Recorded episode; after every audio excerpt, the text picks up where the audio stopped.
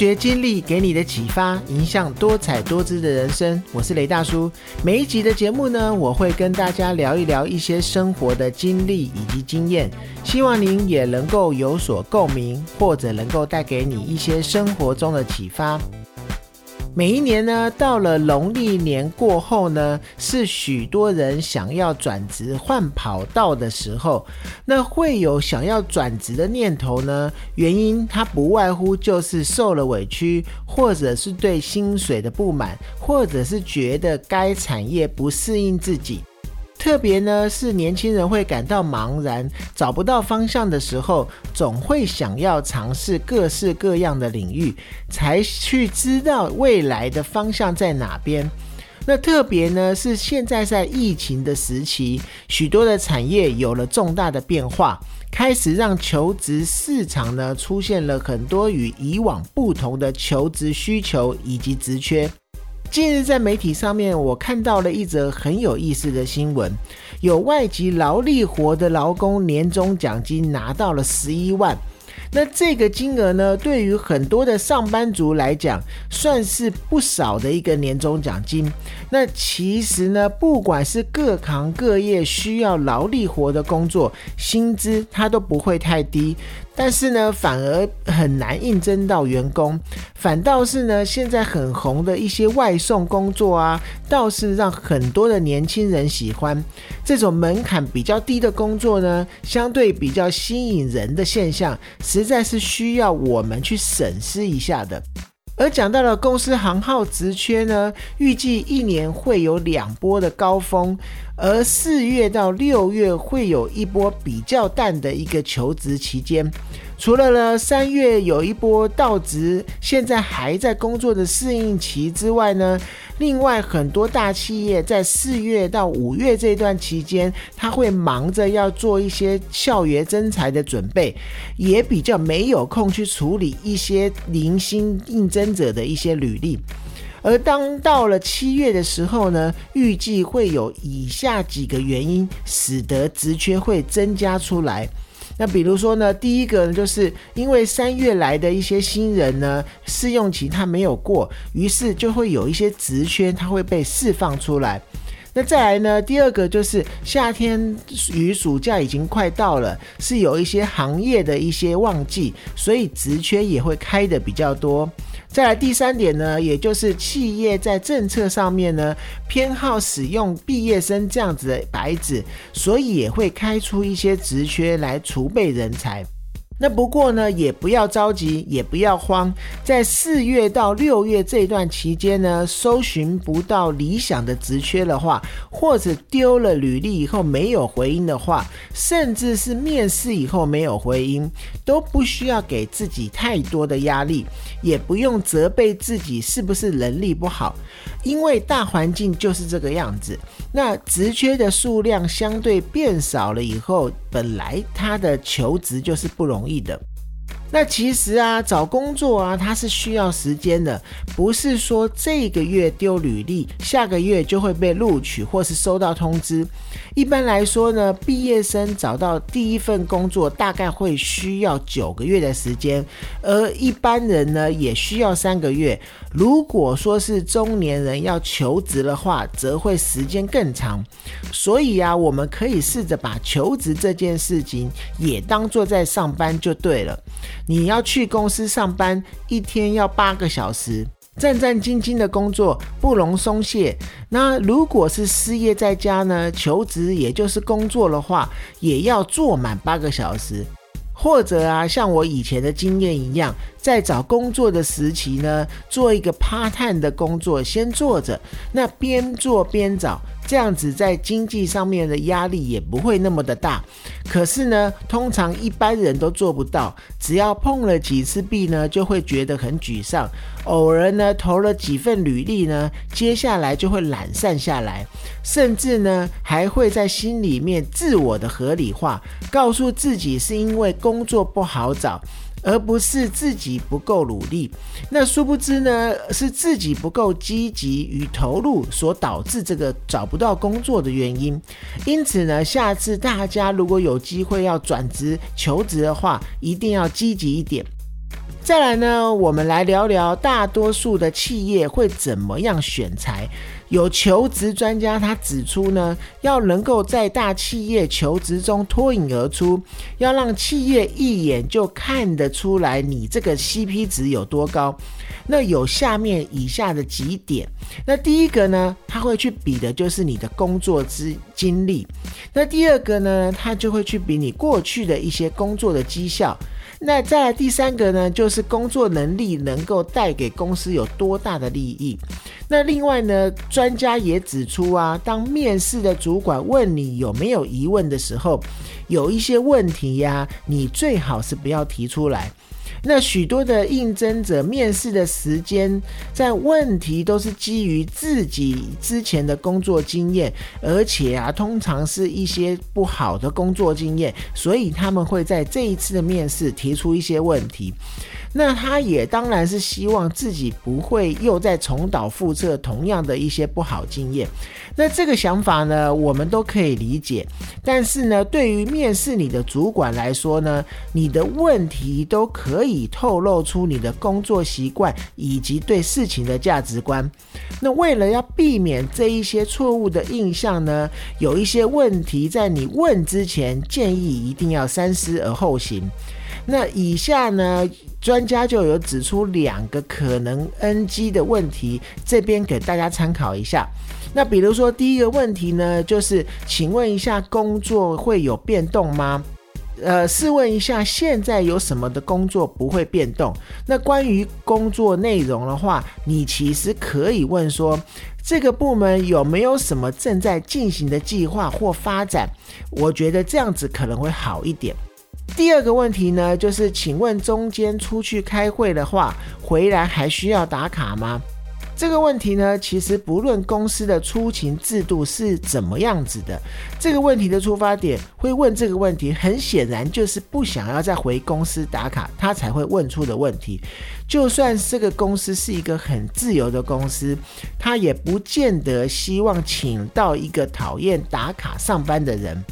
面试呢，往往它是双向的。公司面试你是否适合这一个工作，应征者也要面试这个工作是否适合自己。如果呢，一直觉得自己可以在很短的时间内学到所有的东西，学到了以后你就想走的话，或者是非常排斥他。自己不喜欢做的工作，只想去做一些自己喜欢的工作的话，那我觉得呢，姑且不论说是否能够得到工作，自己在一个职位上得到的历练或者是学习的能力，并在工作上付出自己的能力，才会是你工作上面得到最大的价值。再来呢，我们聊到呢是什么样的工作或者是产业会是让人感到安心又幸福的一个转职的产业？那主要是因为该产业的领域呢，职缺大多是有完整的企业教育体系，即便是要跨领域。转换跑道的人呢，都能够跟着培训来学习专业技能的职位，就是一个幸福的职位，也是一个幸福的公司。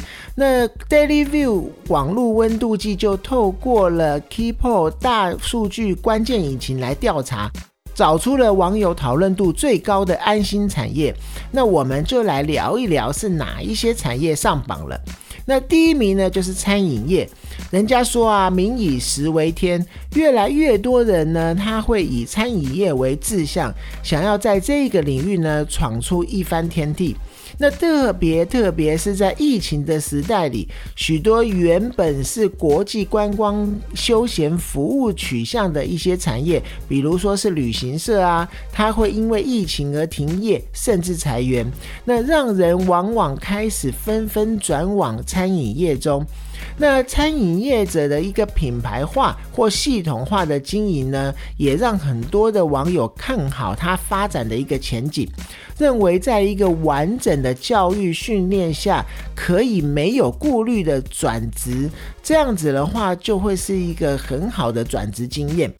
那举例说呢，像是王品集团旗下有各个不同的餐饮品牌，那薪资福利呀，也是在业界是有目共睹的。而王品集团的教育训练系统呢，更是出了名的一个严密。从店面啊，或者是到集团呢，都有完整的一个训练系统，更有一个学分制的计算。希望金石也增加员工的各项能力，可以说是相当热门的一个转职的选择。那再来转到第二名呢，就是防重业。防重业呢，可以说是在大概二零二零年的下半年度之后，受房市整个带动，越来越热门，它的变成一个很热门的求职选择。那由于呢产业前景看好，吸引各行各业呢想要挑战高薪的优秀人才，他转向防重业。举例像说呢，信义房屋不仅仅提供了新人前六个月五万元的保障薪资，工作三十天以后若不适应想要离职，还会提供五万的转职金。那等到整个保障薪资期结束以后，仍然会有高额奖金的制度。那这会让人觉得这样子非常的安心。那他的教育训练也是很完善，升迁制度也是很透明，因此呢。不少网友为此心动，让防重业成为转职的一个选择。那第三名呢，就是保险业。那保险业呢，通常也是普遍被认为呢，工作不需要太高的门槛，肯打拼就可以得到结果的一个工作产业。有网友认为呢，几家保险公司呢，它的薪资福利其实都是大同小异的。不过在教育训练上面呢，各家各家有各种程度上的一个差别。若是呢要转职到保险业的话，务必是要做好功课，才可以让自己有充分的资源，可以在产业中成长。那像是网友有举例，像是国泰人寿的教育训练就会非常的扎实完整，也有底薪的保障，所以让保险业呢也会让大家认为是一个转职的安心产业。再来讲到第四名呢，就是零售业。零售业呢范畴其实非常的广泛，由于选择很多。所以呢，它也被认为是很适合转职的一个产业别。那特别是说，零售业在疫情的影响下呢，几乎是没有太大的影响，更增加它的一个吸引力了。那各大的零售业呢，都有不同的标准的一个教育训练流程，它不会有很高的一个门槛。举例像统一超商 Seven Eleven 来说，它不仅有专业能力的教育训练，而且还有很多很多的通识讲座，让员工能够增加工作以及生活的视野，同时呢，也鼓励员工精进，然后也希望你可以去开创自己的事业。这个系统化的训练呢，让零售业更有前景了。那再来讲到第五名呢，就是传销业。那传直销呢，普遍被认为是没有门槛的一个产业，同时也同样是你只要有努力就会有回馈的一个产业。那传直销的产业教育系统也是非常的一个完整，所以才会有很多的网友认为这是一个转职考虑的选项之一。再来第六名，也就是现在也蛮红的一个文创业。文化创意产业呢，它的范畴其实也很多元。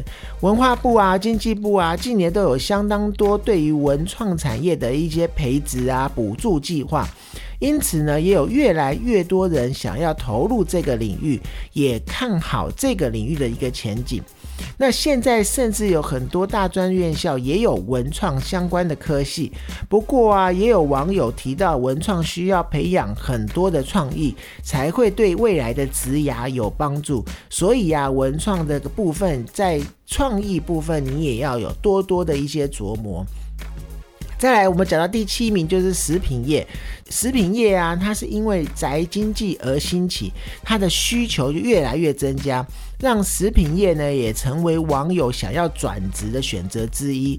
那更看好它的一个发展。那因为食安议题呢，它受到一些注重，所以呢，因此大部分的食品的大厂的教育训练，它都会做得非常的严谨，也可以让你打下很稳固的基础，在业界也可以有很好发展的机会。那再来第八名呢，就是运动产业。那由于啊民众健康的意识抬头呢，运动产业可以说是非常具有潜力的一个产业之一。不过啊，在运动产业中要有所发展的话，他付出的努力可能也是要很多的，比如说有各项相关的证照等等。特别啊，是从零开始的一个求职者的话，他并不是非常的容易。不过啊，也有网友分享在运动产业中的一些收获，认为呢，运动产业是一个很值得投资的一个转职产业。再来第九名呢，就是观光休闲业。观光休闲业虽然在疫情中有重创到了，不过啊，因为国内防疫的成效很佳，所以让国旅的产业也加温了。那同时呢，政府又很积极的扶植补助，所以让很多的人才培训计划。一直在加强，这都一直都在做，所以让不少初出社会的人会投入这个产业之中。同时呢，也因为这样子严谨的教育训练，为自己的职涯打下很稳固的基础。那最后一个第十名呢，就是补教业。那补教业呢，通常是着重于成人的教育上面，像是职涯的一个进修啊、语言的啊、学习呀，或者是一些各个完善的职训的一个体系。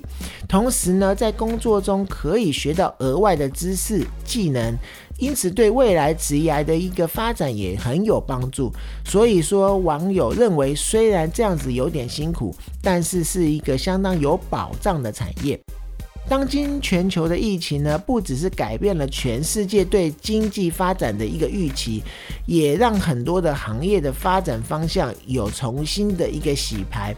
那在社交距离成为一个常态的情况下呢，数位转型它这个需求是越来越迫切了。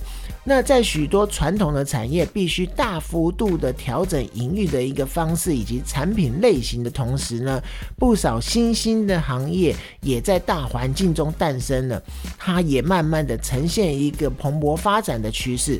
我们就来聊一聊这些相关专家认为未来会有发展的新兴产业有哪一些。第一个就是生物科技的 AI 工程师。那如果说要去掌握全球二零二一年命运的话，应该是新型冠状病毒疫苗问世的时间。这个全球苦等疫苗上市的时候呢，许多制药公司都在研发疫苗，在线上激烈的竞争。如果用传统的方式的话，一般疫苗到药物要能够开始研发上市，至少要花到五到十年的时间。那显然呢，是无法满足当前对疫苗的一个迫切需求性。因此呢，大部分的制药公司都采用 AI 技术来帮助筛选药物分子，然后让整个研发药物的过程的时间大大缩短。所以呀，这个生物科技运用的 AI 工程师也成为目前就业市场上炙手可热的一个人才。再来，新兴产业二呢，有数据分析师。随着疫情呢，带动了一个网络购物的风潮。不只是 Google 啊、Facebook 啊、Apple 的科技巨头需要大量的收集使用者的数据来扩展业务，来经营 APP、经营网络商店，甚至是经营一家网络公司。那数据分析师呢，在这几年的重要性就越来越高了，横跨的产业也越来越多了。毫无疑问的，就是二零二一年职业的一个趋势焦点。那新兴产业三呢，也就是游戏工程师，在疫情的一个蔓延下呢，许多的产业都受到了重创。游戏业呢，反而是少数逆势成长的行业之一。那由于呢，大部分的人呢都被限制了出去外交的这个选项，所以待在家里玩游戏，它反而成了安全而且娱乐效果兼具的一个选择。那根据产业的数据呢，游戏业今年上半年度的营收就成长了百分之三十五左右，而在全球经济危机中更是一枝独秀。所以，面对广大的一个游戏需求呢，游戏工程师自然就成为了炙手可热的新兴产业。那再来的新兴职业就是网红跟网红经纪人。在 YouTube 或者是 IG 或者是 TikTok 这个平台的一个带动下呢，素人网红已经成为了娱乐圈的新宠了。那现在平台上当红的 KOL，横跨了美妆啊、电玩啊、旅游啊、美食啊、服装啊、运动等。或者是语言相关不同的领域，只要有好的一个拍摄点子，加上自己的一些专业知识，就可以成为下一个网络红人了。那随着网络上的 KOL 人气看涨，许多品牌啊也会舍弃以往花大钱请明星来代言的一个行销策略，都会转向去找 KOL 来做一些行销的方式。那这样子的话，其实效果甚至会更好。而且呢，这些呃为 KOL 打理代言啊、业配的一些网红经纪人，也成为这几年的一个新兴行业。再来讲到的新兴行业呢，有就是数位行销人才。那依赖平面和电视广告行销已经过时了。那善用社群媒体和网络搜寻特性的一些数位行销公司，才是必须投资的方向。要做好数位行销呢，不只是只有开设网站、Facebook 的 page 啊，或者 IG 的账号，在 Google 上面下广告这样简单而已。它背后还牵扯了很多平台的演算法，或者是流量分析的一些专业知识。那随着各大网络平台不断的去改变它内容展示的一个新政策，数位行销的手法也必须要跟着一直去转变。那这样子，数位行销的一个数位行销人才呢，也具有高度的挑战性以及创新能力，它会成为一个新兴行业。再来呢，一个新兴行业就是机器人工程师。那机器人的技术在前几年就开始讨论度一直都很高，尽管呢最近呢它的声量是被物联网或者是一些新的技术所盖过了，但是它还是一个稳定发展的状态下。那不管是工厂生产、物流自动化的一个情境，机器人都扮演着一个很重要的关键角色。今年疫情的提升让民众在网络上面消费，那物流配送都是各大平台它关键的一个业务。那除此之外呢，机器人在远端医疗上的一些应用呢，也在这一段疫情期间呢，证明了大幅度的去降低了医院感染的一个风险，并增加它治疗的一个效率。所以呀。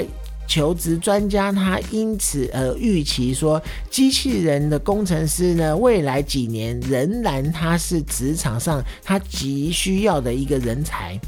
以上几个二零二一年的新兴行业，几乎是在疫情下保住工作饭碗的一个保证。如果说担心疫情它造成经济危机，它会继续的持续危机到一些工作的机会的话，也可以考虑朝这一些未来职业的趋势发展去做努力，为自己的一些职业生涯规划建立另外一层保障。但是啊，不管你转职到你认为的梦幻职业，或者是很多网络排名的一些安心产业。甚至是未来会夯的新兴职业，最重要的是你自己一定要喜欢这个工作，更需要去增加自己在各方面的能力。那运用转职的空档啊，你不妨可以多多去加强一下自己的技能，才能够在求职的这个过程中呢更顺利。那更可以做到是由你来选择工作，而不是由工作来选择你。我们永远都要相信，只要努力，一定会成功，一定可以得到自己想要，而且可以工作开心的工作。今天的节目呢，就到这边。有任何跟转职有相关的一些问题，或者是你也有想要分享的，也欢迎你在 Apple Podcast 上面留言，并且能够给我五星鼓励。发掘经历给你的启发，影响多彩多姿的人生。我是雷大叔，透过我的分享呢，希望能够让您得到一些收获。谢谢你的收听，我们下次见。